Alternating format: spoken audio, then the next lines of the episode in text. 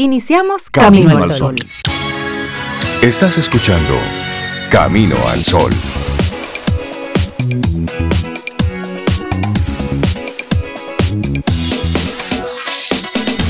Buenos días, Cintia Ortiz, Sobeida Ramírez y a todos nuestros amigos Camino al Sol oyentes.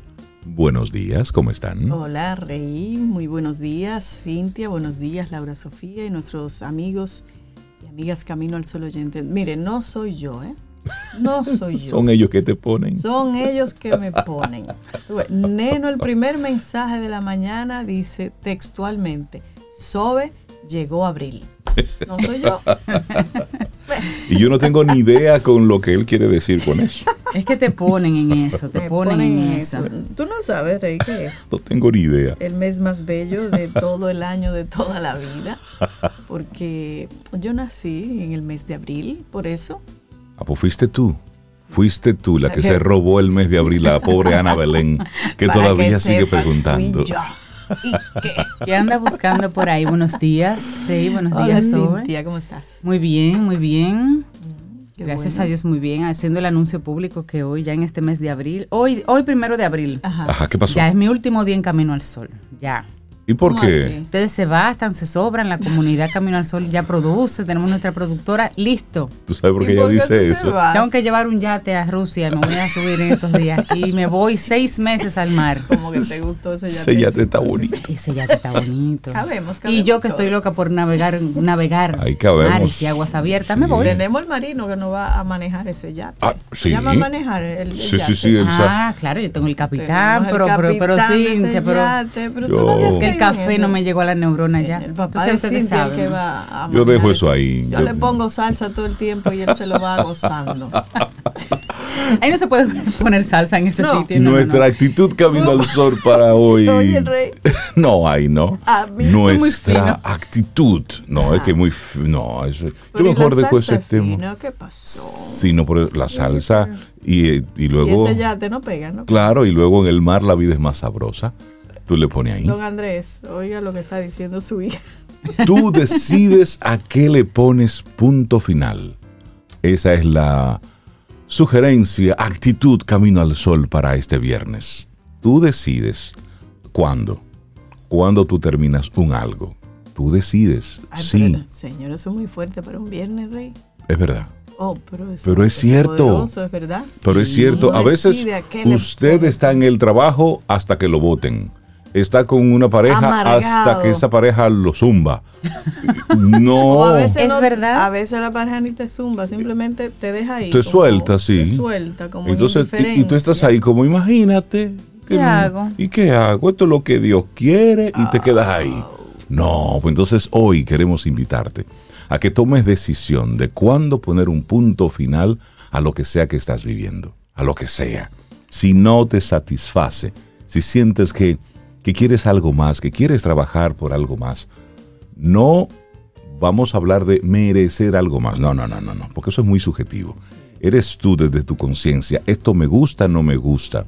Me siento pleno o no me siento pleno. Puedo hacer algo más, puedo aspirar a algo más. Bueno, esos son usted con sus pensamientos, pero decide. ¿Cuándo ¿Cuándo cerrar un ciclo? Eso es importante. Eso es muy importante. Mira, aunque sea desgarrante, porque la mayoría de las veces lo va a hacer. Y el dolor es parte de la vida. Y eso es lo que te va curtiendo la piel. Te va haciendo cada vez más fuerte. Y esas decisiones hay que tomarlas aunque duelan. No aunque duelan, no. Van a doler y punto. Más Pero uno o menos. Pero sí, me uno al llamado de, tú saber cuándo poner punto final. Y a veces tú sabes que lo que te espera después de ese punto final es bueno, es positivo, te va a sumar, te va a cambiar, va a modificar cosas para ti. Lo que pasa es que el traguito amargo del punto final, la gente no se lo quiere beber. y, a veces, Cintia, ni siquiera ese puntito, esa luz, uno la ve en esos momentos. Pero es importante lo que tú dices, aunque no la veas, estar consciente de que está ahí y que vas a salir. Y para que entren cosas nuevas, ah, hay que hacer espacio. Hay que hacer espacio. y también es importante cerrar ciclos. Es decir, cuando usted está terminando una relación con alguien, ciérrela con un punto. Es decir, no, porque tú no sabes, porque al final uno... No, no, no, mire, si acabamos, si esto se acabó, se acabó. Póngale eso a un punto y dele oportunidad a que arranque otra cosa. Ahora, salga bien, termine bien con todo, tenga las conversaciones que, debe tomar. Y suelte eso. Claro, cierre la, puerta. Que se queda enganchada. Que deja la puerta así como medio abierta. Como medio abierta, sí. Sí, y o el punto no lo termina bien, no hace el cierre muy bien. Y se piensa que el cierre, un punto final, pega para todo, pero que en una relación no es posible concluirla bien. Y eso no es cierto. Yo personalmente conozco muchos casos de personas que es increíble la forma en que terminan una relación y tienen otra. Juntan a las parejas con las exparejas, si hay familias de por medio, y pareciera una simplemente una gran comunidad. ¿Cuánta civilización? Eso es madurar. ¿Qué sí. qué nivel de madurez y de conciencia. Y yo digo, tú es, sí se puede. Se por supuesto. Y eso es, eso es actuar de una forma responsable. Porque al final se quedan esas relaciones inconclusas, como esa posibilidad de que siempre pueda ocurrir algo. No, no, no, no, no, hermano, si ya cerró esa relación y lo que queda es evidentemente la relación de que es la madre de tus hijos o es el padre de tus hijos, bueno, esa es la relación que queda. Y debe ser asumida con el respeto. El cariño. Por supuesto. Quiere a la persona que tú quieres también. Independientemente de, de que cómo haya sido la relación, sobre todo si no fue muy buena, agradezca sea agradecido porque por algo en inicio usted eligió a esa persona. Exacto. Que después no funcionó. Eso son otras cosas. En el trayecto hubo cosas lindas y uno se enfoca como solo en lo malo. No, no, no. Véalo con objetividad y agradezca ya. Mira, y eso aplica también, Rey Cintia, y es algo un poco fuerte, para las pérdidas de seres queridos, la muerte de seres queridos. Hay que cerrar los ciclos. y cerrar. Hay gente que se queda anclado y 40, 30 años después todavía vive siempre, el dolor. Siempre con el luto, siempre con el lloro. no, hay que cerrar los ciclos. Lo respeto, pero eso no te deja vivir una vida como en bienestar total. Y es culpa, tú sabes, como me siento culpable incluso a veces diciendo eso, pero es así. Hay que, hay que, hay que cerrar. Hay que cerrar los ciclos. Agradecer. Igual en los trabajos. Cuando cierras una relación laboral, ciérrala bien, con altura. Es decir, si usted renuncia, ponga su renuncia de los días que dice la ley, hay unos procedimientos, y despídase, váyase bien. No, ustedes son uno, no sé no, no, no, no, no, no, Y cuando usted va al nuevo trabajo, cero estar hablando mal del otro espacio. No, no, no. Usted comienza algo nuevo. Por eso, hoy tú decides a qué le pones punto final. Esa decisión es solo tuya. ¿Y cómo se lo pones? Hoy se celebra un Día Internacional que a mí me encanta, señoras y señores. Señoras y señores, ¿cuál, es ese día? Oh, el Día Internacional de la Diversión en el Trabajo. Ah, Ay, sí. Eso me gusta. Eso. Ayer hubo una, una, una colaboradora de World Voices que estaba teniendo ideas. Cintia, tengo unas ideas para mañana y yo para mañana. Para mañana. Mañana? mañana. mañana es el día de la diversión que el trabajo. pero nosotros... Yo, pero tú te pero espérate, todos hacer los más diversión aquí, pero por favor. Sí, sí, eso es posible. Siempre es posible. Yo le dije, bueno, pues invéntate algo ahí, me dices. Entonces, hoy es ese día. Sí, hoy, es ese es día. el día, exactamente. Fue creado en el año 1996 en Estados Unidos por la compañía Playfair. Playfair, así se llama. Pero me gusta mucho, mucho, mucho, mucho. ¿Y cuál es la, la intención, la finalidad de esto? Bueno, es defender que la diversión en el trabajo es totalmente compatible con la profesionalidad. Totalmente de acuerdo. Que el buen humor ayuda a tener una mayor productividad. Cierto. Totalmente de acuerdo. Fomenta la creatividad. Cierto ayuda en la toma de decisiones y trabajar en un ambiente positivo nos libera del estrés y hace que todo fluya más fácil. Eso es así. Totalmente de acuerdo. es, pesado tú entrar a una empresa como donde tú sientes como esa energía y esa como todo el mundo quietecito, tranquilo. Ay, no.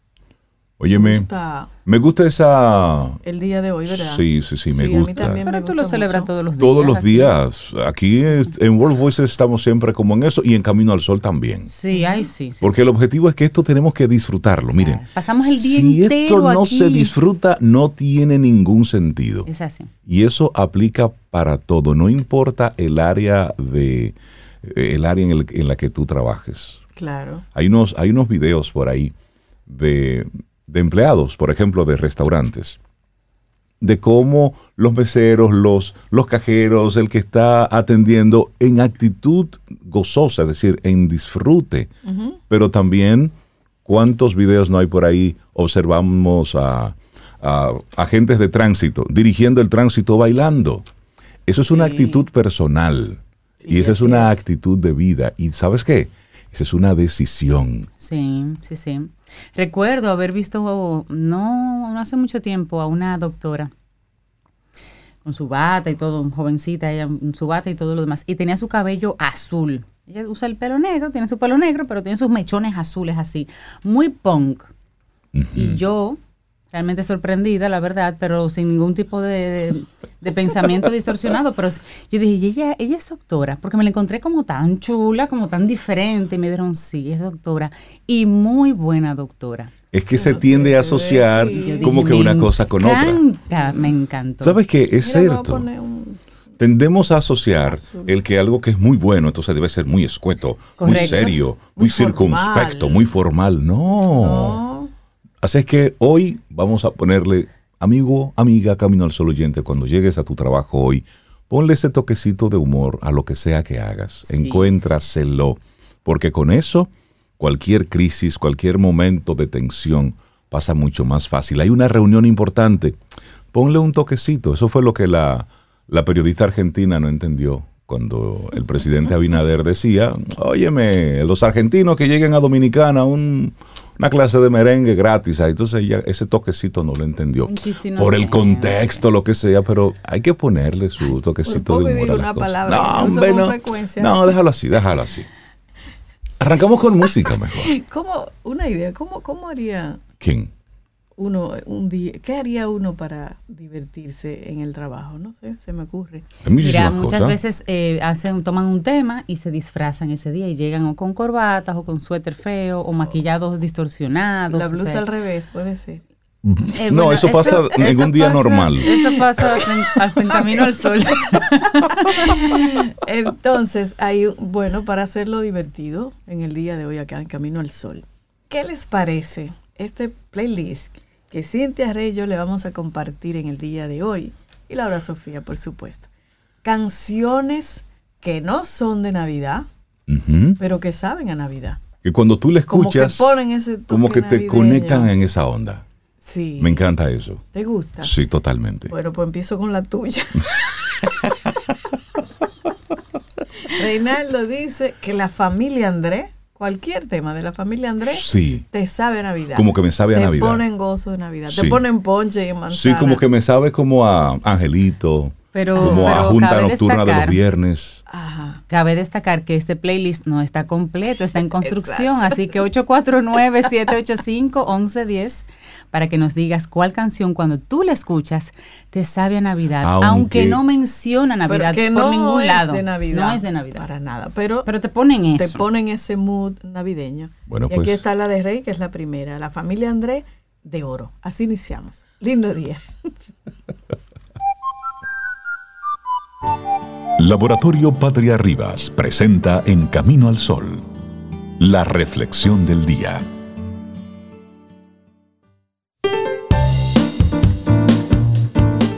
Pero primero nos vamos con una frase de Zig Ziglar que dice, todo lo que ocurre te enseña y te prepara para la siguiente etapa de la vida.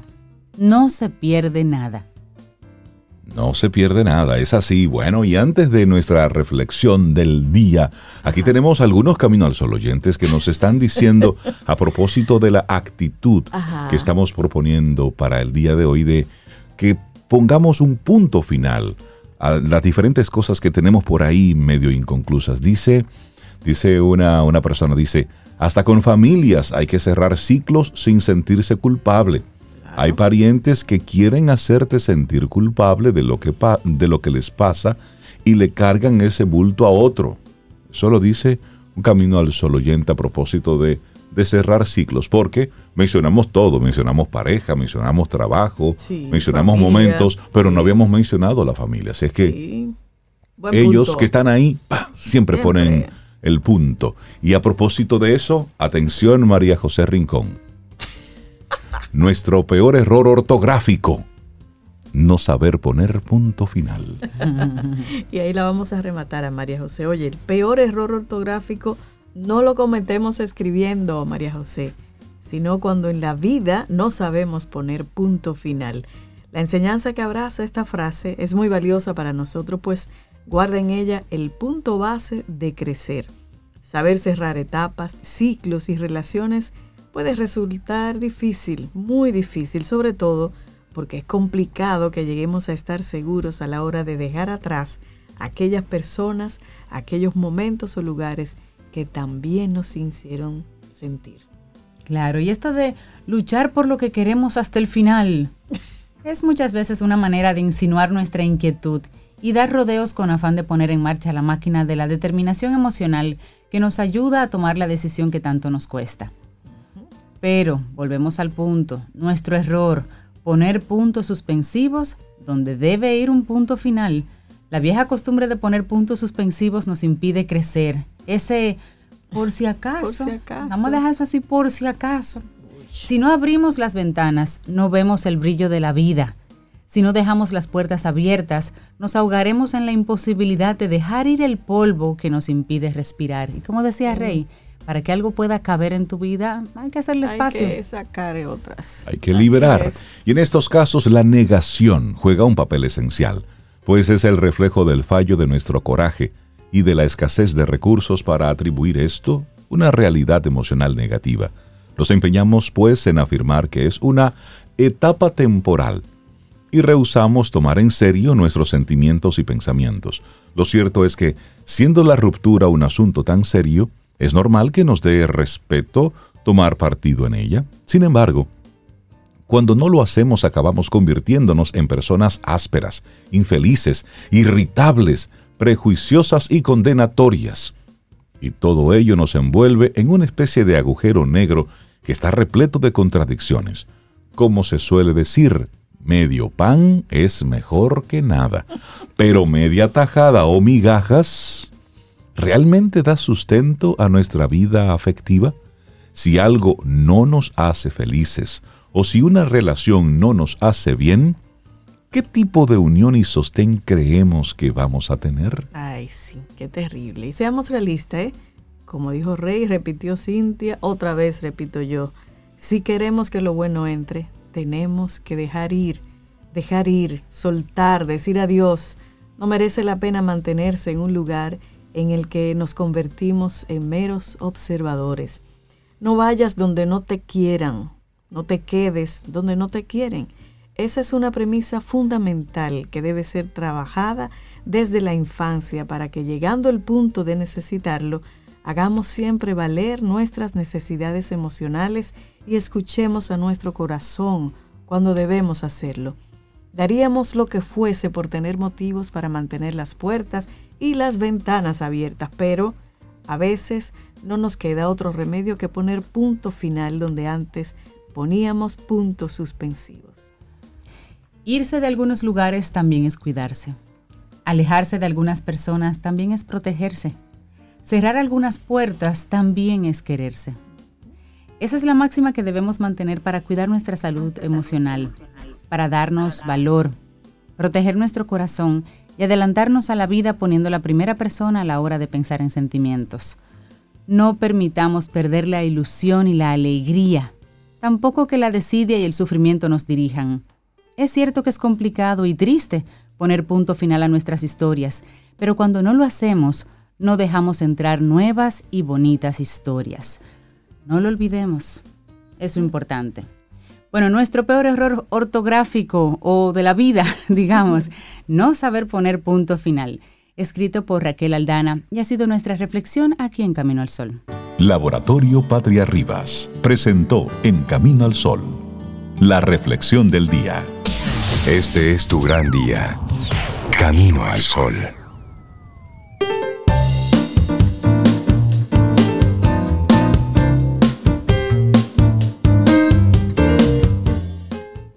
Todo el mundo debería tener la experiencia de perderse en la vida al menos una vez.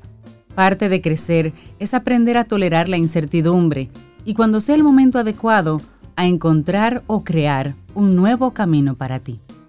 Una frase de Cole Todd. Y seguimos aquí avanzando en este camino al sol. Y Cintia y Sobeida se pusieron a estarle preguntando a nuestros amigos Camino al Sol oyentes que qué canción, aunque no fuera de Navidad, cuando la escuchaban, les daba como ese, ese espíritu navideño festivo de la Navidad. Bueno, ahí está el WhatsApp de Camino al Sol.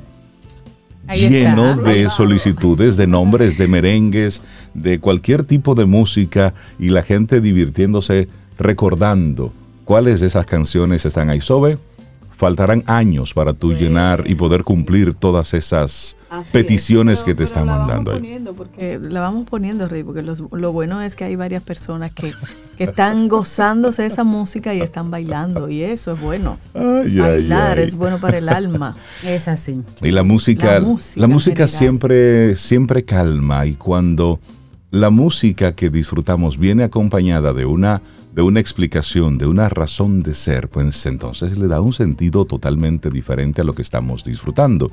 Y nosotros estamos muy contentos de poder recibir hoy, como cada viernes ya, a Margarita Miranda Mitrov, presidenta de la Fundación Sinfonía, con el segmento de Sinfonía a la Breve, aquí en Camino al Sol. Margarita, buenos días, bienvenida de nuevo, ¿cómo estás? Hola, buenos días, estamos muy felices porque ya quedan unos poquitos días para la gala que vamos a tener en el Teatro Nacional en homenaje a la dama de la música, doña Margarita Copelo de Rodríguez. Esto va a ser el próximo miércoles 6 de abril, ya hoy empezó abril, eh, y el 6 de abril, miércoles, en el teatro, vamos a presentar a la Orquesta Sinfónica Nacional bajo la conducción del el maestro José Antonio Molina, con un solista ucraniano. Wow. Entonces, esto será, esto será el próximo miércoles 6 de abril. Esto será el miércoles 6 de abril a las 8 y 30 de la noche en el Teatro Nacional. Y en esta noche este menú de música va a comenzar con la obra de Sinfonía la Breve de hoy, que es muy famosa. Es, una, es un intermezzo y quizás sería bueno explicar lo que es un intermezzo. Es el intermezzo de la ópera Caballería Rusticana de un italiano, de Pietro Mascagni. Esto es una obra sumamente conocida, muy bella, y ha estado en películas, notablemente en El Padrino. Hmm. Hay una escena final que es devastadora cuando ahí está, están en un teatro de precisamente viendo una ópera y salen y entonces eh, quieren ah, matarlo a, Al Pacino, ¿no? Sí. Y quien recibe, eh, quien queda muerta es la hija, que creo que el rol lo, interpretaba Sofía Coppola. Coppola. Entonces, la música que acompaña esa escena, y es desgarradora, sí, sí, sí, es, y como explicábamos hace 15 días atrás, ¿qué serían las películas sin la música? Sin la música. Entonces, este intermezzo es lo que acompaña esa escena escena que es desgarradora realmente. Un intermezzo, pero la palabra, a ustedes les suena a algo muy parecido en español, ¿verdad? Es intermedio. Un intermedio. Es un intermedio. Pues las óperas a veces tienen estos intermedios que es puramente instrumental, donde no está pasando nada eh, en la acción, pues la ópera es un teatro es una pieza teatral en música. Entonces, en el intermedio es un momento de una pausa, pero donde la música comenta lo que está ocurriendo, lo que acaba de pasar y también antecede un poco lo que va a seguir ocurriendo en lo adelante. Eso es un intermezzo y es totalmente instrumental, no tiene cantantes. En, el, en esta ópera, esta es una ópera generalmente la gente cree que las óperas todas duran tres horas, algunas duran cuatro, hasta cinco horas, y eso no se pasa, esos son unos, unos maratones. Eh, bueno, El Anillo de, Richard Wagner, El Anillo del Nibelungo, que son cuatro óperas, eso es en, en cuatro días consecutivos, es enorme. Pero también hay óperas cortas. Y esta ópera es una ópera de una hora exactamente es una ópera en un solo acto, pero pasan tantas cosas en esa hora y es eh, una obra maestra y hasta cierto punto fue para su compositor muy joven, el italiano Mascagni. Mascagni es un estudiante en Milán, estudiante junto con compositores como Puccini, también muy joven, como Leoncavallo, el de los payasos, Pagliacci, y hay un concurso de óperas de un solo acto. Y Mascagni escribe Caballería Rusticana y la manda al concurso y se gana el primer lugar.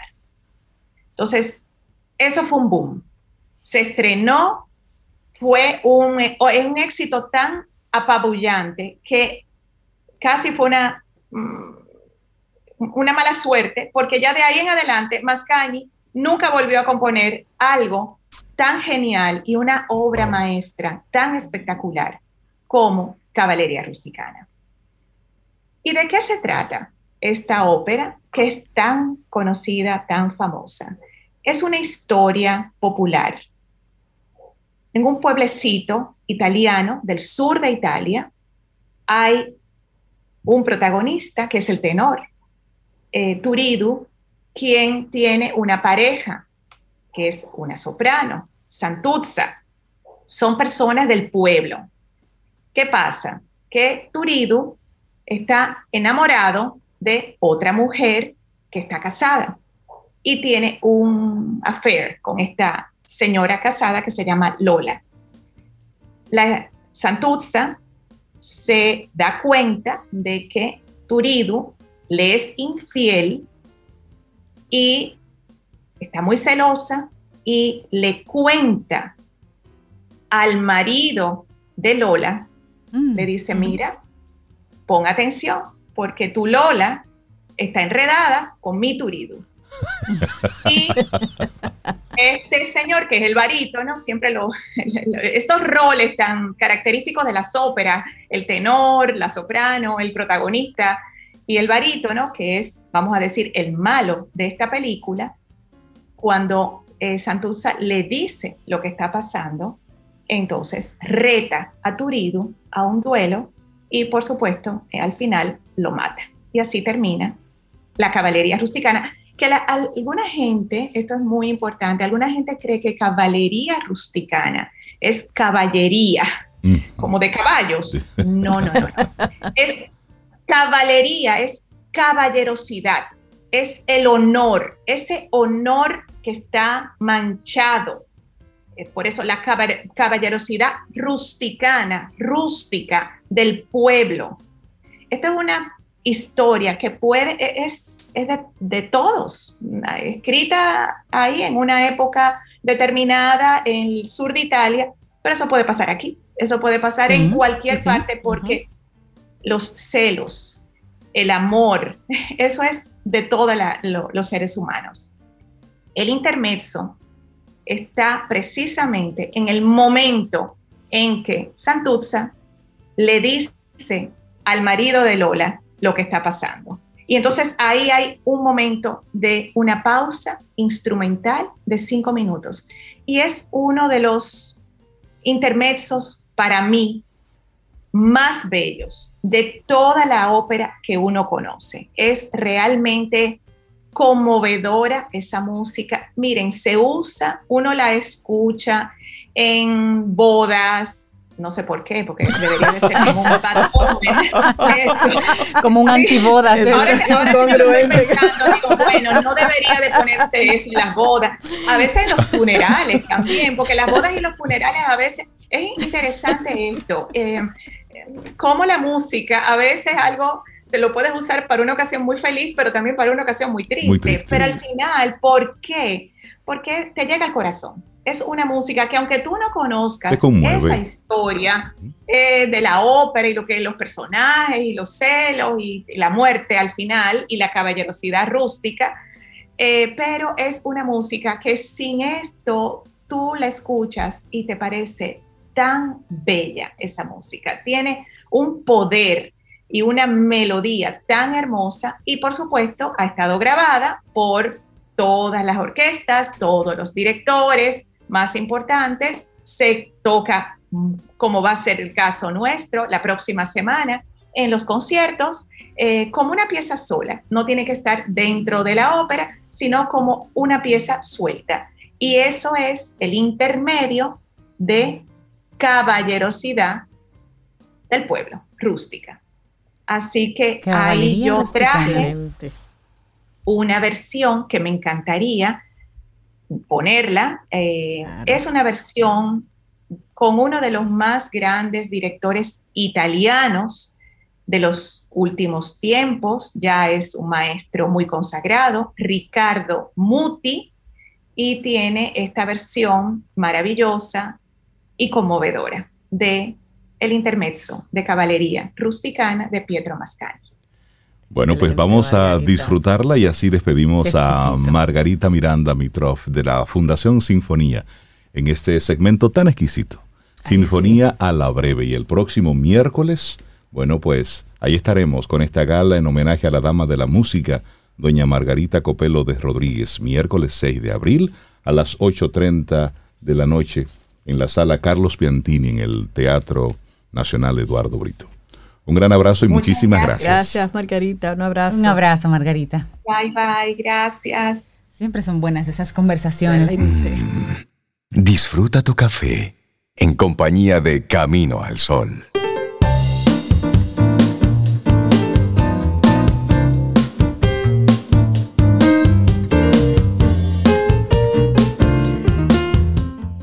Y quien pregunta aprende con Escuela Sura es el espacio que nuestros amigos de Seguro Sura República Dominicana nos brindan todos los miércoles a las 8.30. Y si en estos próximos días vas a viajar, pues tal vez, te caiga bien escuchar el encuentro que tuvimos en esta semana con Riquelme Ulloa, líder de movilidad, y Juan José Mella, coordinador de Autosura donde ambos nos compartieron algunas recomendaciones de seguridad para viajar en estos días, como revisar las cosas en casa antes de salir, revisar el vehículo, todo, antes de salir y revisarte tú, que tengas tu seguro, que tú tengas tu licencia al día, que tengas tus lentes funcionando, que no manejes fuera de los horarios si no puedes ver de noche. Tú también. Todo eso y mucho más conversamos con ellos en este segmento maravilloso. Quien pregunta aprende con Escuela Sura. Y oye lo que dice Leti. ¿Qué dice, Leti? Y hablando de puntos finales, me doy cuenta que hasta gramaticalmente soy de puntos suspensivos. ¿Será que en la vida también? ¡Chanfle! Próxima conversación con el té será esa. bueno, Leti, una buena oportunidad para conversar. y bueno descubrir eso, esas cosas de uno, porque eso es bueno verla ya es importante para empezar a cambiar. Mira, y otra que nos comparte doña Ida Hernández, ella no sabe quién es el autor, pero está fuerte también, Rey Cintia. Alejarse duele, pero duele más quedarse sabiendo que tu lugar no es ahí. Sí, sí, sí. Y uno lo sabe. Esa, esa, esa es que no es ahí. Esa es fuerte. Sí, Bueno, y como una, un agregado a nuestro playlist, dice Luicho, pato robado de la familia Andrés. Eso da Navidad por todos lados. Pero es que esa es de Navidad. Y han pedido varias que son de Navidad. Sí, porque esa, no la vamos a poner. Sí, porque esa, esa es para un aguinaldo. Esa es una junta. la intención de hoy es música que no sea de Navidad pero que cuando tú la escuches como que te pones en eso. Te pones en Yo tengo la mía aquí, tú verás. Pero preciosa, ¿eh? eh. Caballería rusticana, bella bella, No me da culpa poner un merengue después, pero... No, pero, pero se disfruta. Pero, es eso. y ahí entra la diversidad y la riqueza de la música. Sí, que es, lo que queremos aquí en Camino al Sol. Diversidad, música, disfrute. no pase nada, que engrandezca. Al contrario, eso enriquece. Totalmente. Y otra conversación que estoy seguro que nos va a enriquecer es la que sostendremos en este momento con María Elena Azuat, psicóloga, psicoterapeuta. Y bueno, siempre que nos acompaña, ella viene y como el, el, meme aquel, paso por aquí, dejo esto y me retiro lentamente. Deberíamos Algo cambiarle así. el día. Bueno, no está bien el día de María Elena. No, no, así los está bien. está bien, porque el fin de semana tú te quedas pensando, déjame poner en práctica lo aprendido. María Elena, muy buenos días, bienvenida de nuevo a Camino al Sol, ¿cómo estás? Buenos días, muchas gracias, buenos días. Yo ahí escuchando lo que Seguro Sura dice que hay que hacer para viajar, cómo asegurarse Ojalá yo poder dar una serie de recetas para tener una buena pareja y para sostenerla. Ojalá se pudiera. ¿Verdad? Pero voy a hacer una especie de viaje desde que inicia el deseo de mente de amor hasta que queda uno viudo o se divorcia y se separa, cuáles son los temores y cuáles son las defensas que como seres humanos presentamos en esa situación. Mm, atención. Es como, eh, perdón. Atención puesta. Sí, es como un resumen del proceso de autorrealización desde que empieza uno a querer enamorarse hasta que la cosa se termina. Y desde la primera etapa, que es este deseo vehemente de amor, primero lo que hacemos es reconocer que tenemos esa necesidad, pero aparece el temor a exponernos a esa dinámica. Uy, siento esto, pero ¿y si me va mal? Entonces, ¿qué hacemos frente a esto?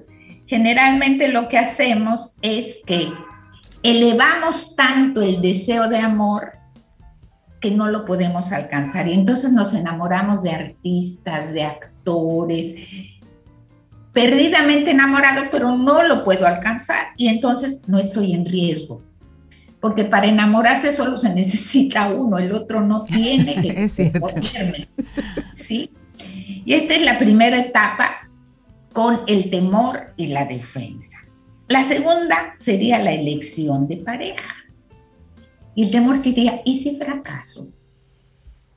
¿Qué voy a hacer si fracaso? Entonces, ¿saben por lo general que se hace como defensa, buscamos una pareja a la que pueda yo controlar. Así, si la controlo, la posibilidad de fracaso no existe porque yo soy Exacto, se reduce al mínimo. Y ahí nada más llevamos dos. Y luego, ¿qué pasa con el enamoramiento? Ya caí en la trampa, ya elegí pareja y estoy enamorado o enamorada. Cuando estoy en esa situación, tengo toda la esperanza puesta en corregir experiencias anteriores. Tengo una apertura total a nuevas perspectivas, pero tengo miedo de fusionarme, tengo miedo de perderme en la relación de pareja, tengo miedo de dejar de ser yo, porque estoy tan enamorado o tan enamorada tan pegada a esa persona que puedo desaparecer. Entonces, frente a este temor, vuelvo y repito el rechazo. Yo no, yo no me voy a meter en eso, yo no me voy a enamorar, yo no hago compromiso, yo pico flor y me voy a otro, y me voy a otro y me voy a otro. Y de esta manera me defiendo de este temor a fusionarme con el otro. ¿Sí? Pero ya me enamoré. Y después que estoy bien enamorado, y todos lo hemos vivido, viene esta desilusión amorosa y esta soledad en el amor. Porque uno ha puesto en el enamoramiento cosas que no pertenecen al enamoramiento. Habíamos hablado que uno se enamora pensando que la pareja va a dar lo que no tuve o que la pareja va a curar una herida. Y entonces, como esto no ocurre, después del enamoramiento que ando atontado, viene la desilusión amorosa y la soledad en el amor. ¿Y esto qué quiere decir? ¿Que tengo que romper la relación? No. Aquí lo que podríamos hacer es aceptar que la relación tiene limitaciones. y que necesito desarrollar mi autonomía. Si yo acepto esto, puedo manejar esta soledad en el amor de manera diferente a si yo lo que siento es que me va a abandonar la pareja. ¿Y qué hago como consecuencia de eso? Huyo de la relación para huir de la desilusión. O reconstruyo la relación de pareja aceptando que hay cosas que la pareja no me puede dar. Pero generalmente entramos a la relación de pareja diciendo, marcha triunfal, esto es todo. No es todo. Hay muchas cosas que la pareja no puede dar. Y en esa situación de sentirme solo y de decir, bueno, esto no es lo que yo pensé, yo quería otra cosa, que es lo que. Entonces, teniendo como punto de partida central el amor a mi pareja, busco compensar lo que me falta con mi pareja en otras relaciones. ¿Sí? Entonces tengo amigos, hago deporte con algunas personas, hago un círculo de lectura, hago ejercicio, es decir, busco fuera lo que mi pareja no me puede dar para compensar mi autorrealización. Pero esta muchas veces es vivido como una amenaza. Lo que no debería ser, Marilena, no debería ser. No, no debería ser. pero acuérdense que Claro, acuérdense que esto está ligado a una herida. Entonces, si mi herida es el abandono de los hombres, o que los hombres son mujeriegos, o que los hombres se engañan, lo que se me despierta es esa memoria y no la realidad. Ok. Y, y el hombre lo que está es jugando fútbol o montando bicicleta y yo me imagino cualquier otra cosa, o al revés yo estoy con mis amigas y él sabrá Dios qué piensa. Entonces, cuando ocurre esto, la defensa es romper puentes. A mí esto me está engañando y empiezo a cortar y romper puentes de encuentro de la pareja. O en determinado caso, para que esto no ocurra, empiezo a trabajar mi herida y mi situación personal. Ya superé esto, ya yo tengo mis relaciones compensatorias, ya la cosa medio funciona y me meto en familia. Todos hemos pasado esta, esta, estas etapas. Y cuando creo una familia y quiero hijos, esto obedece a que necesito reproducirme, necesito asumir responsabilidades. Y ahí empiezo yo entonces a decir, ok, ¿cuáles son mis derechos? ¿Cuáles los de la mujer? ¿Cuáles los de mis hijos? Actualmente las mujeres tenemos grandes desafíos porque los hombres están en proceso de cambio. Hay muchos hombres que son más pareja y más padres de lo que eran antes. ¿Sí? sí. Pero hay mujeres que ya están cansadas también. Entonces, hay un desafío grande en el desajuste. Y a mi juicio se ha malentendido el feminismo como luchar contra los hombres, cuando realmente no es luchar contra los hombres, sino integrarlos. Y entonces la mujer, en lugar de, porque las mujeres somos especiales también, cuando queremos que haga algo un hombre, queremos que lo haga como nosotros lo hacemos. Y así no va a ocurrir. Entonces, cuando toma la iniciativa el hombre, lo que hacemos es criticarlo. Pero es que así no debiste haberlo hecho. Tenemos que soltar, porque el hombre también es el padre del niño. Y el niño tiene que saber que tiene un papá que es así y una mamá que es asado. ¿Sí? Y entonces, en esa construcción de familia, tenemos que construir la pareja e ir recuperando espacios. Y ya que creemos que ya la hicimos, nos ponemos bien viejitos y nos jubilamos y llegan los nietos. Y ahí hay otra complicación.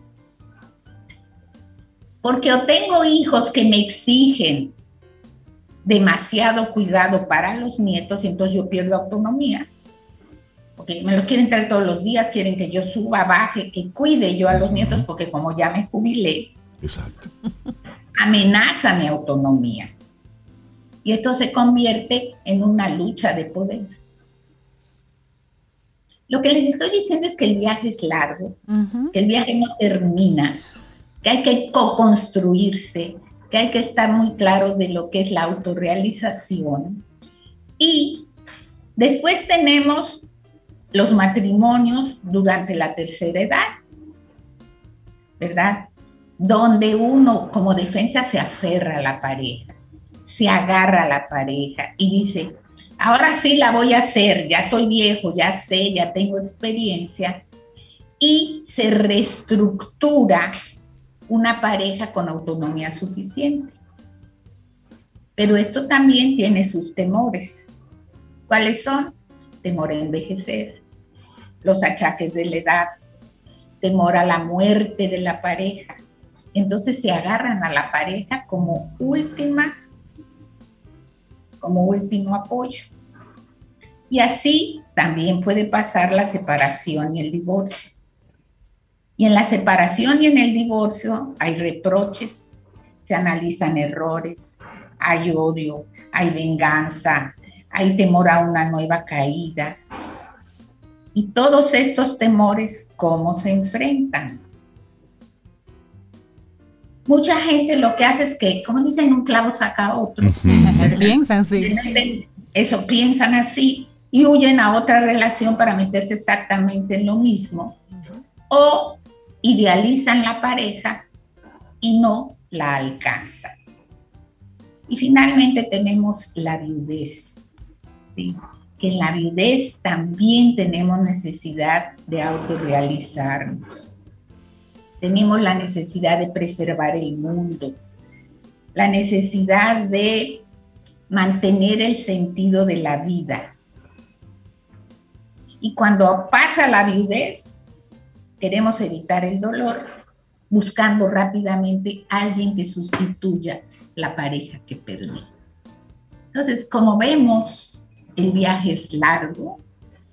No tengo consejos tipo Sura, pero aquí nos damos cuenta que todos pasamos por estas etapas. Y es interesante ese recorrido que has hecho, María Elena, y por eso hemos estado prestándote mucha atención y hemos hecho el esfuerzo de no interrumpirte, porque en cada etapa hay mucho que decir, pero nos hemos controlado porque queríamos ver ese, ese cierre completo y al final nos deja, o me deja a mí como esa, esa reflexión de lo importante que es cultivarme, porque todo lo que va ocurriendo en mi entorno está cambiando constantemente, porque yo estoy cambiando constantemente. Y si me quedo siempre atado emocionalmente a la persona que está compartiendo mi vida, el de turno, estaré en un eh, vaivén, en una especie de montaña rusa emocional constante, donde siempre estoy dependiendo del otro para yo ser. Así es, así es. Es por eso la importancia de mantener qué es lo que a mí me da sentido en mi vida. Claro. Tratar de ejecutarlo respetando también las necesidades de la otro. Claro que sí. Sí, y por eso decía, hay que trabajar con las heridas, porque para lograr eso tengo que tener claro si yo estoy muy celosa o soy muy posesivo, esto no obedece a mi realidad actual, sino a viejas situaciones y vidas vividas. Y eso es lo que hay que trabajar. María Elena Suad, la gente que se quiera poner en contacto contigo para trabajar esto, ese uno a uno, ¿cómo puede hacerlo? Eh, WhatsApp 809 868 0886. Así que tuvimos un viaje Espero disfruten su fin de semana. Solamente le falta decir, dejo esto aquí y me retiro lentamente. María Elena, que tengas un excelente fin de semana. Gracias. Un gran abrazo. Un abrazo, María Elena. Ok, igual. Camino al sol.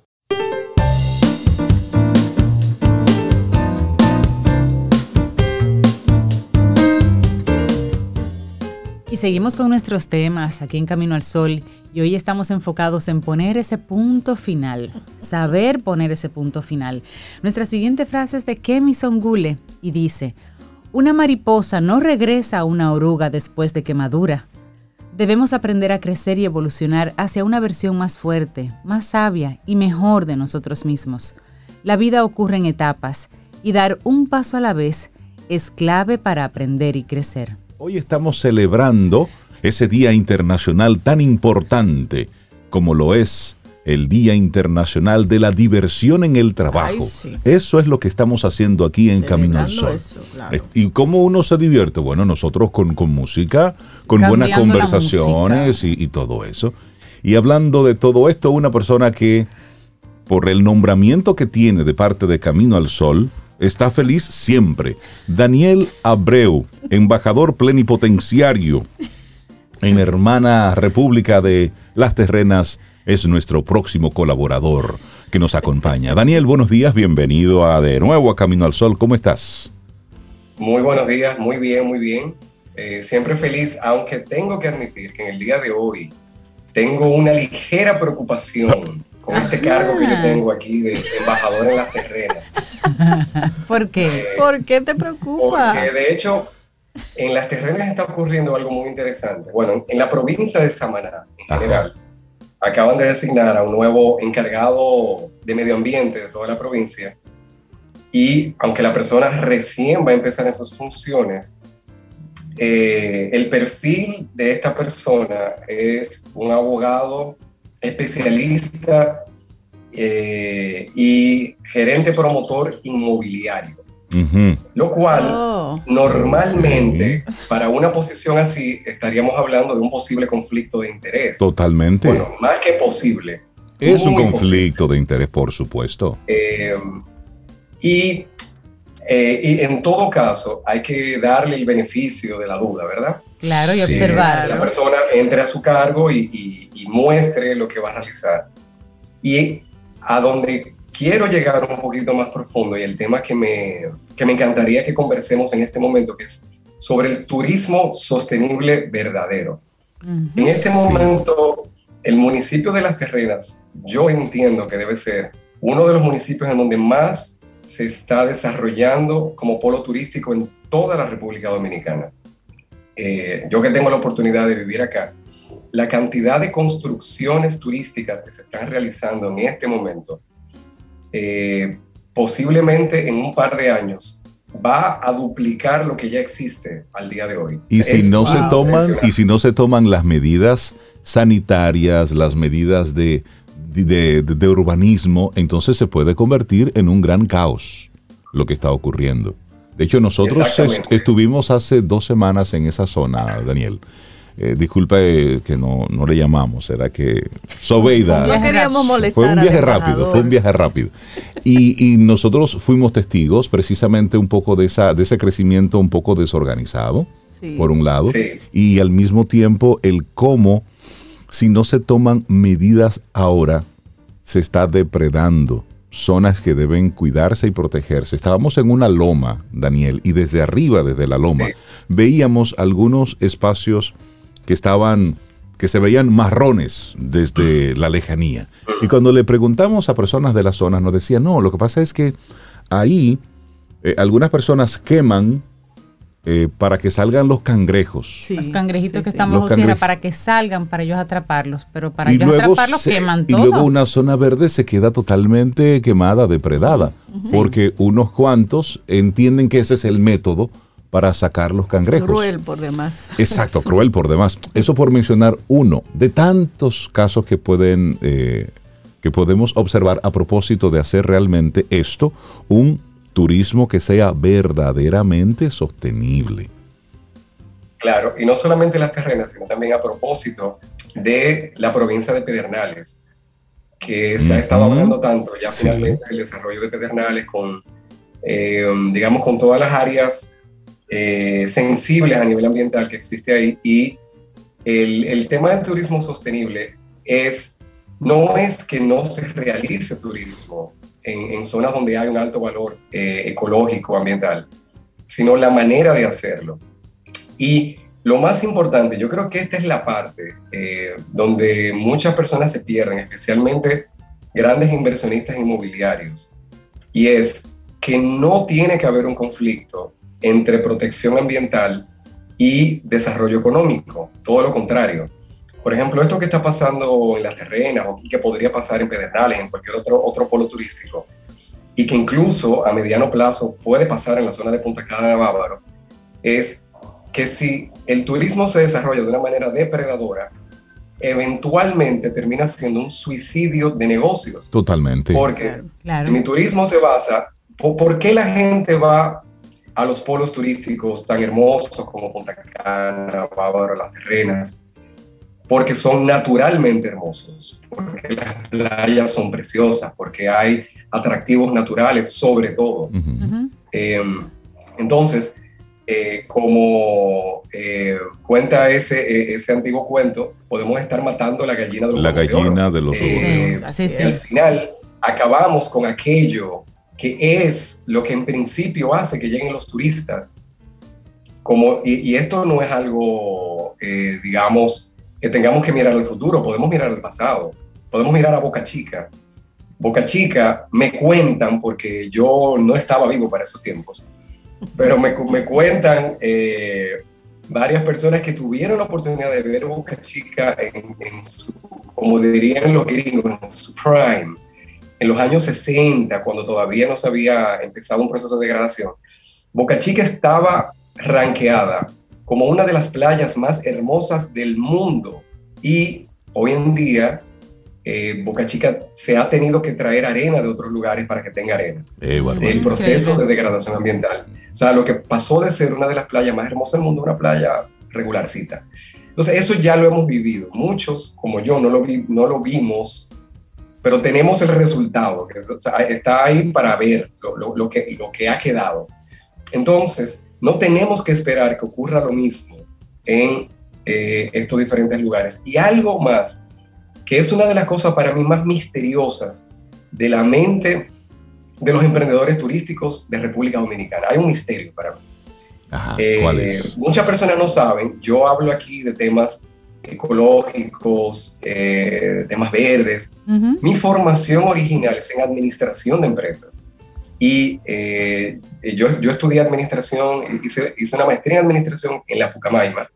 Y mi estudio, o sea, mi, tesis, yo se la dediqué al turismo sostenible. Entonces, lo que, lo que yo voy a comentar ahora es el resultado de mi propia investigación, que fue, bueno, hace ya unos añitos, ya hace como 15 años. Sin embargo, los resultados, por lo que yo estoy observando, se mantienen, es más, todavía son más relevantes. Lo que yo analicé, yo me especialicé investigando en la zona de Valladolid. ¿Por qué? porque la zona de Valladolid en aquel tiempo, estamos hablando en el 2004, 2005, y lo sigue siendo más o menos a nivel general, aunque ya hay, algunos ejemplos mejores, pero en ese momento era la zona que tenía las mejores prácticas ecológicas a nivel de hoteles. Sigue estando por encima del promedio del país. Eh, Valladolid tiene una certificación, la playa de Valladolid tiene una certificación, o la, o la tuvo durante mucho tiempo, que se llama Bandera Azul, que es una certificación ecológica de, gestión de la playa. Eh, los hoteles tenían políticas de ahorro de, energía, de ahorro de agua, y me consta que era verdad. Eh, ¿Qué era lo interesante del caso de Valladolid en comparación, por ejemplo, a Punta Cana Bávaro? Que Valladolid, teniendo hoteles de menor calidad en cuanto a lujo, o sea, los hoteles de Bávaro y Punta Cana siempre han sido superiores a los de, a los de Valladolid en general, en cuanto a comodidad, lujo, todo eso. Sin embargo, el nivel de precio de las habitaciones y el nivel de ocupación de los hoteles de Valladolid era superior durante muchos años seguidos. Y uno se preguntará, pero ¿cómo se puede explicar que una zona que no tiene los hoteles más lujosos tenga más ocupación y tenga precio más alto? La respuesta era que un gran grupo de turistas estaban dispuestos a pagar un poco más por un polo turístico ambientalmente más sostenible. Esos son datos directos de mi propia investigación que a mí me consta que son ciertos. Y yo le preguntaba a algunos hoteleros, pero tú no estás viendo la data, o sea, es que es, tú no tienes ni que ser ambientalista. Es que si, si con mentalidad... El, negocio está hablando. El negocio está hablando. Es tu negocio, o sea, es que si tú haces política ambiental, tú puedes cobrar más. Emma, yo, yo le quiero presentar un caso extremo y lo voy a decir responsablemente con nombre y apellido para que los caminos solo oyentes investiguen por, por, su propia cuenta, porque es muy fácil ver esto. Miren, eh, hay una tendencia mundial de, ah, por alguna razón, porque los humanos somos, somos una especie muy curiosa, hay una tendencia mundial de un buen grupo de turistas que están dispuestos a pagar muchísimo dinero por hoteles que te dan una experiencia muy rústica. Y esto no hay que irse a Bali, no hay que irse a, eh, a Tailandia, no, no, no. Nosotros tenemos ejemplos de esto en República Dominicana. Señores, hay hoteles en República Dominicana, son hoteles pequeños, pero también con, con, con que, que tienen capacidad para recibir un buen grupo de turistas, que están cobrando más. Hoteles súper ecológicos, o sea que a nivel de lo que ha costado instalarlo, es muy poco, que están cobrando más que los hoteles más lujosos de Punta Cana. Y voy a dar el caso con no, o sea, yo no tengo ningún interés económico, pero para que hablemos claro, en, el, la zona del Valle en Samaná hay un hotel que se llama eh, Dominican Tree House. Es un hotel que básicamente son unas casitas de Tarzán, que el atractivo es que son casas que están encima de árboles. Sí. Mientras más alto esté la casa, más caro es estar ahí. Punto. O sea, lo que te ofrece el, el, la, el, la House te ofrece, está muy bonito, ojo, está muy bonito, bien diseñado, muy cuidado, o sea, todo muy chévere. Ahora, pero escuchen bien lo que te ofrece el hotel. Abanico, eh, te ofrece dos hamacas, te ofrece eh, un moquitero y baño y electricidad y te lo pone en la página como que te están ofreciendo grandes cosas. Ustedes saben cuánto cuesta la, habitación VIP de, de, esas casitas de Tarzán. Cuesta 480 dólares por noche. La que menos vale, o sea, la básica, la básica, la básica, cuesta 300 dólares. ¿Y ustedes saben qué? Ese hotel está lleno. Traten de, traten ustedes de hacer una reserva en la VIP. Aquí no está, Yo estaba en eso ahorita, sin saber que lo ibas a mencionar. ¿Y tú me vas a subir en una, una mata de esas. Claro, ella te va a aguantar, no te apures. Entonces, Esa tiene que ser la VIP. Ahora, métanse, busquen. y, yo quiero hacerle una invitación. Si me están escuchando, empresarios turísticos, por favor, entren a los hoteles más caros de Punta Cana a ver cuántos hoteles usted me va a encontrar que son más caros que este. Son muy pocos. O sea, los hoteles de Punta Cana que te cobran 500 dólares por noche son, pero los mejores hoteles. Un hotel de super lujo, de, no de 5, de 6 estrellas, no te pasa de 400 dólares la noche. Y entonces, o sea, o sea, aquí hay algo que a mí me parece misterioso, como que eh, a los empresarios, aquí yo lo que siento es como que muchas personas que están en esto se han quedado atrás y no se están dando cuenta que hay una gran oportunidad, que ahora la ecología no es solamente por amor a la naturaleza, aunque debería ser suficiente amar a la naturaleza, Totalmente. pero la naturaleza nos está diciendo, señores, hay tanta gente ya consciente que están dispuestas a pagar el triple de un hotel cinco estrellas porque tú le ofrezcas una experiencia real en la naturaleza. Y cuidada. La invitación es que nos demos cuenta que la sostenibilidad es real, que ya esto no es un cuento. Y que la sostenibilidad es un negocio. Daniel Abreu, el verdadero turismo sostenible. Muchísimas gracias por poner el tema. Ojalá que gente que tenga incidencia en el sector esté escuchando y que pongan el tema sobre la mesa, porque realmente cuando se habla de turismo sostenible, ¿De qué estamos hablando? En esta semana el ministro hablaba de la cantidad de personas que estábamos recibiendo por día, pero ¿estaremos nosotros matando la gallina de huevos de oro, recibiendo a cualquier cantidad de personas? Porque se trata de cantidad o de calidad de lo que estemos ofreciendo. Daniel, que tengas un excelente día. Cuídate mucho. Tomémonos un café. Disfrutemos nuestra mañana con Rey, Cintia, Soveida en Camino al Sol.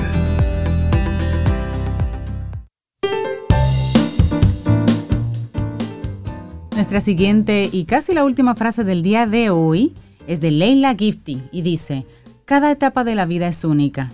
En cualquier edad y etapa de la vida hay obstáculos y oportunidades, pruebas y triunfos. Nunca permitas que lo negativo te detenga repentinamente. Me encanta eso. Arrancó el mes aniversario de Sobeida Ramírez. Ay, sí. Entonces ella durante todo el mes de abril está aquí recibiendo sus regalos, recibiendo agrados, felicitaciones. Es el lunes mi cumpleaños, lunes 4 El próximo lunes. es todo abril, señores. ella se lo goza todo. Nos da abril por un tubo. eso es bueno.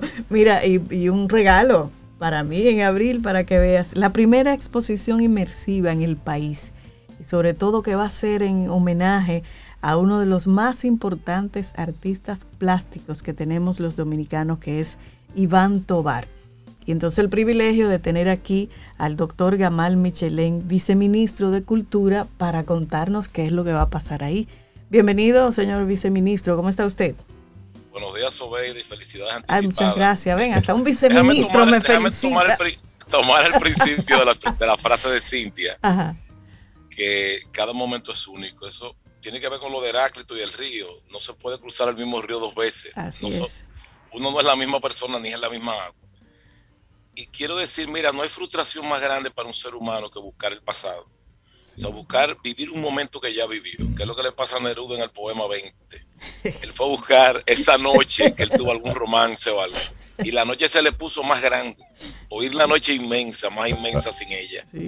Y dice en una parte, y es la misma noche la que hace blanquear los mismos árboles. Pero nosotros los de entonces ya no somos los mismos. Buenísimo. Vamos a Creo que vamos a, vamos a, tener que eh, invitar luego al viceministro para hablar de esas cosas. y de esas cosas. Claro, claro. Eh, la inmersiva se inaugura para el público el 6, ahora, el miércoles próximo eh, de abril, hasta el 6 de junio. Es la primera vez que se hace en República Dominicana y el tema es Iván Tobar.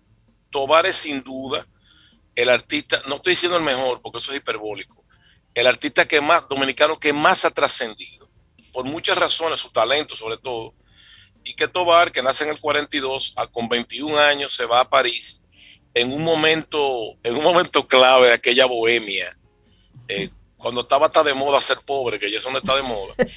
Eh, recuerden la canción de Anaúl cuando describe la bohemia, dice, teníamos salud, sonrisa y juventud, pero nada en los bolsillos. Y con el mismo buen humor. Entonces, él llega, él llega y conoce a Picasso, a Braque, eh, hace amistad con el cubano Wilfredo Lam y, se enreda en esa bohemia. Él es surrealista. yo le pregunto una vez a Iván, digo, Iván, ¿cómo te metiste a surrealista? Porque el surrealismo es un movimiento eh, es diferente, por ejemplo, al cubismo. El cubismo, eh, Louis un crítico, se pone a mirar un cuadro de Braque que se llamaba Lestac y vio, era un barrio, vio muchos cubos y dijo, ah, pero ellos lo que hacen es cubo y le pegó cubismo. Cubismo. Es un nombre de un mote. Igual que los impresionistas, por impresión de un amanecer de Monet. Ah, no, ellos hacen impresiones, son impresionistas. El surrealismo fue planificado. Fue un manifiesto que se escribe en el 24, 1924, lo escribe André Bretón, que estuvo aquí como tres veces, y me dice Iván, mira, te digo la verdad, yo llegué a París ya habiendo estudiado pintura aquí con Gilberto Hernández Ortega y esa gente, y me dijeron que yo era surrealista. O sea, él fue una coincidencia feliz. El surrealismo tiene que ver con otro plano de la realidad, muy diferente a nuestro realismo mágico latinoamericano. El que uno ve, por ejemplo, en Isabel Allende, María Luisa Bombal y el maestro Gabriel García Márquez sobre todo en 100 años de soledad, que para citarte rápido, un solo personaje que es mi favorito, Remedio, la Bella. Eh, ¿Cómo se muere Remedio? No, perdón, Remedio no se muere. ¿Cómo desaparece Remedio? Sí. ella está colgando sábanas y de repente empieza a flotar por el aire, mira a Fernanda, se ríe y desapareció. Ya, se fue. Eso es magia. Ahora, ¿cuál es la realidad? Porque es realismo mágico. Es la magia que contiene la realidad. Te lo voy a decir en el lenguaje del campo. Ella se huyó con un tipo. Y la familia no sabía qué decir. Ella se fue volando al cielo. Desapareció. Esta magia latinoamericana es fantástica. Sí, Sí, sí. Eh, ahora, ¿qué es el surrealismo? El surrealismo tiene que ver con un tema onírico, o sea, de sueño.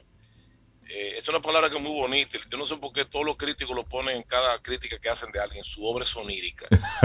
Eh, ¿Qué significa onírico? Bueno, hipnos, de donde viene la palabra hipnosis, el dios del sueño, se tuvo con Nix la noche mil hijos y les llamaron oniros.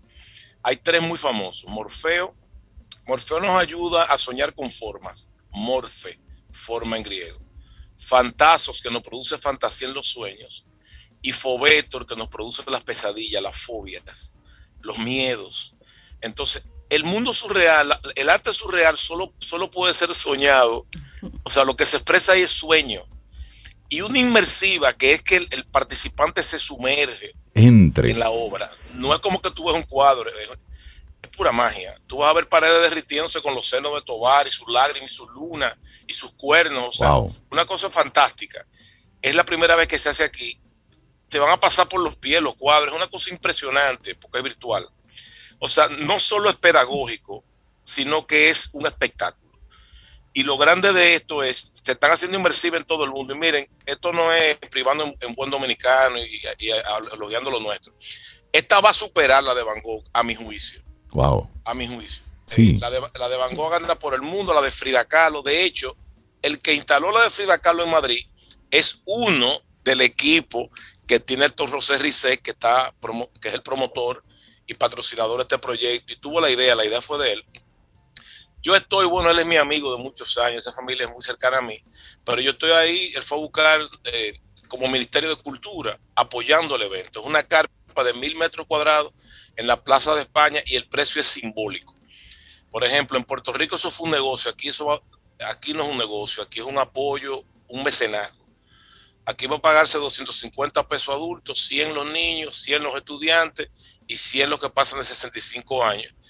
Y para entrar, por ejemplo, Puerto Rico, que la montó Paco López, tiene derecho a ganarse su dinero, él es, un, él es un empresario, se paga 30 dólares por persona. O sea, y estamos eh, hablando de que esto inicia, esto inicia el próximo 6 de abril y será ahí en la Plaza España, en la ciudad colonial. ¿Y estará hasta cuándo esta exposición? Hasta el 6 de junio, dos meses. Mucho tiempo Son para ver. dos meses, ¿durante qué horas? Dios mío, creo que hasta la, hasta la noche, pero creo que desde las 10 de la mañana, porque es como una caja negra. Ok. Por dentro. Y hay que reservar. hay que reservar para se, ir. Se compran, se, se pueden comprar en línea. Ok. Lo que pasa, yo no sé si tu apellido Ramírez de San Juan de la Maguana. que yo soy de San Juan y tengo bache cibernético en el cerebro. eh, creo que creo que Tobar, yo soy de la gente que voy y compro taquilla. Tobar inmersivo, algo así. Hay una inauguración privada que yo estaré presente ayer el lunes con el presidente de la República que está apoyando este proyecto. Excelente. Es la primera vez, esto es un acontecimiento. Bueno, pues nosotros, iremos y luego vamos a contar nuestra experiencia.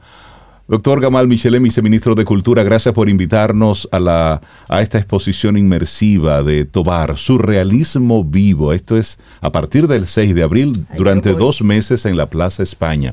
Y le extiendo la invitación para que nos acompañe y tengamos luego una conversación así extendida de, de lo que sea, de lo que, conversemos así y hablemos un buen rato. Mira, me, me, me, gusta el tema de lo que sea.